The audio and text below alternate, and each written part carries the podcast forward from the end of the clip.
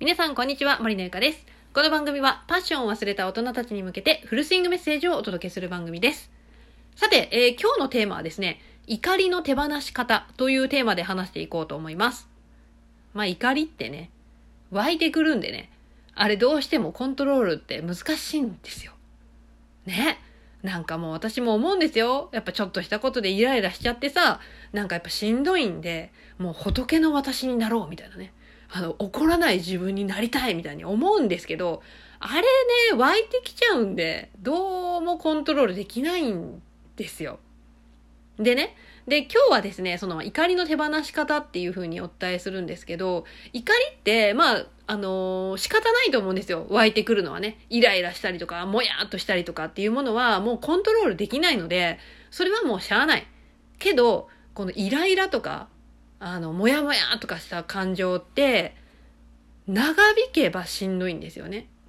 ずっと長引いちゃうってしんどいじゃないですか。もうずっと一日中、朝から晩までイライラするとかさ。ねそのイライラ翌日まで引っ張ってイライラしてるとか。それって、しんどいんですよね。なんか自分だけがしんどいんじゃなくて、実際周りの人にも結構悪影響があって。なんかこう怒りのなんかピンピンオーラみたいなやつを放ってるとですね、あいつめっちゃ怒ってんなみたいな感じで周りもちょっとこう、あの、引くじゃないけど、なんかこう、顔色を伺うじゃないけどね。まあそういう感じになっちゃうし、自分もなんかこう、もうイライラして、なんか本当やらないといけないことがあったのにできんみたいな、手につかんみたいな、そういう感じになっちゃったり、実際に体に悪いよね。ストレス溜まるから。ね。なので、今日は、うん、怒りの手放し方ということで、このイライラができるだけ長引かないために、実際に私がやっている方法をね、ご紹介していきたいと思います。まあ私はね、イライラってすぐしちゃうんですよ。で、イライラってするんですけど、その時にまず何をやっているかというと、私は本当に正しいのかっていうことを自分に投げかけているんですよね。私は本当に正しいのかと。で、その後に相手は本当に間違っているのかと。っていうのを考えるんですよ。うん。でね、それをもう本当にね、これ習慣ですね、私。習慣で考えてるうちに、怒りとかイライラが長く継続することがすっごく少なくなったんですよね。まあ、例えばですよ。車運転してて、いきなり前から車がバーって出てきた時って、イラーってするじゃないですか。あっぶなーみたいな感じでイラーってするんですけど、まあ、もしそういうことがね、朝あって、もうそれをね、夕方までイライライライラ、あの車はぶつ、ね、あっぶない、この野郎みたいな感じでね、イライライライラ一日してたらもったいないから、まあそういう時にこそ、例えば、私は本当に間違っていないのかと。私本当に正しかったかあの、運転の仕方はみたいな。で、相手も本当に間違っているのかと。っていうのを考えるんですね。ってなった時に、いや、確かに相手も、まあ、スピードは出していたけれども、私もちょっとスピードを緩めてゆっくり行ったらよかったんじゃね？みたいな。ああ、なんか、確かにちょっとふ、なんか、イラッとはするけど、ちょっとやっぱ確かに自分も、あの、悪いところがあったかもしれんなーって思ったら、なんか冷静になれるっていうか、ああ、まあ、まあいいかっていう。まあ私も悪かったところがあるかもしれんなっていうことで、そそれで収まるんですよ。うん、それで収まる。で、それをね、なんだろう、かんその考え方を習慣化するんですよね。毎回。もうなんか別にさっきの車の話じゃなくって、まあ、どんな人間関係でもいいんですけど、例えば上司とかに何か言われたとかね。いろいろあると思うんですね。職場が多分一番あるかな、人間関係ね。先輩とか後輩とか、あと同僚とか、人間関係でさ、なんかいろいろ言われたりとかさ、その行動なんかされて、イラーって絶対する人っていっぱいいると思うんですけど、そんな時に、うん、そのままね、イラッとしたまま態度にやっぱ出しちゃったりとか、あの、すぐ言葉で、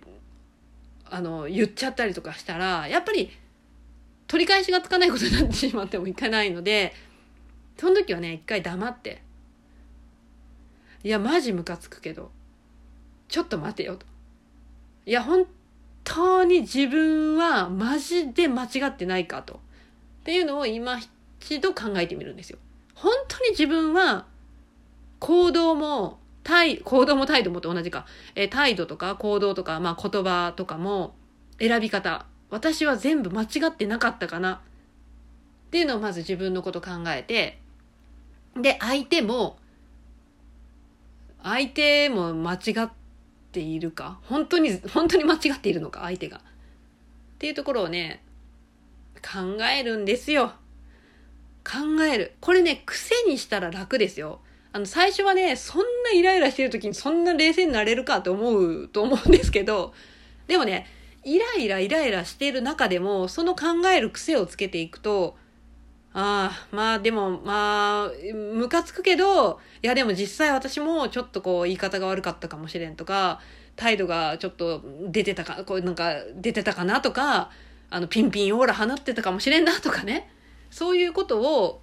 考えれるようになるんですよ。で、最初のうちはね、そんなすぐにね、あの仏のようにふーっと怒りが消えていくとか、そういうのはないかもしれんけど、そういう考える癖をつけていくことによって、うん、なんかこう、客観的に見ることができるようになってくると、多分ね、怒りが収まるスピードっていうのも相当速くなってくると思います。私はね、それで今はもうだいぶそのイライラして一日中イライラするとかないし、なんかこう、次の日までイライラが持ち越すっていうことがほとんども少なくなっているので、本当に楽になっています。なのでぜひね、イライラした時とか、まあ怒りの手放し方としては、自分に本当に、本当に自分は正しいのか、間違っていないのかっていうことを問う。そしてさらには相手は本当に間違ってたのか。相手が本当に悪いのかっていうところを考える。この癖をつけることをお勧めします。はい。ということで、今日は怒りの手放し方お伝えさせていただきました。参考になったなーっていう方は、ぜひ、あの、スタンプ、何？いいねいいねじゃないけど、なんかネギみたいなマーク押していただけると嬉しいです。あとフォローもお待ちしております。はい。では今日の音声は以上になります。次回の音声でお会いしましょう。バイバイ。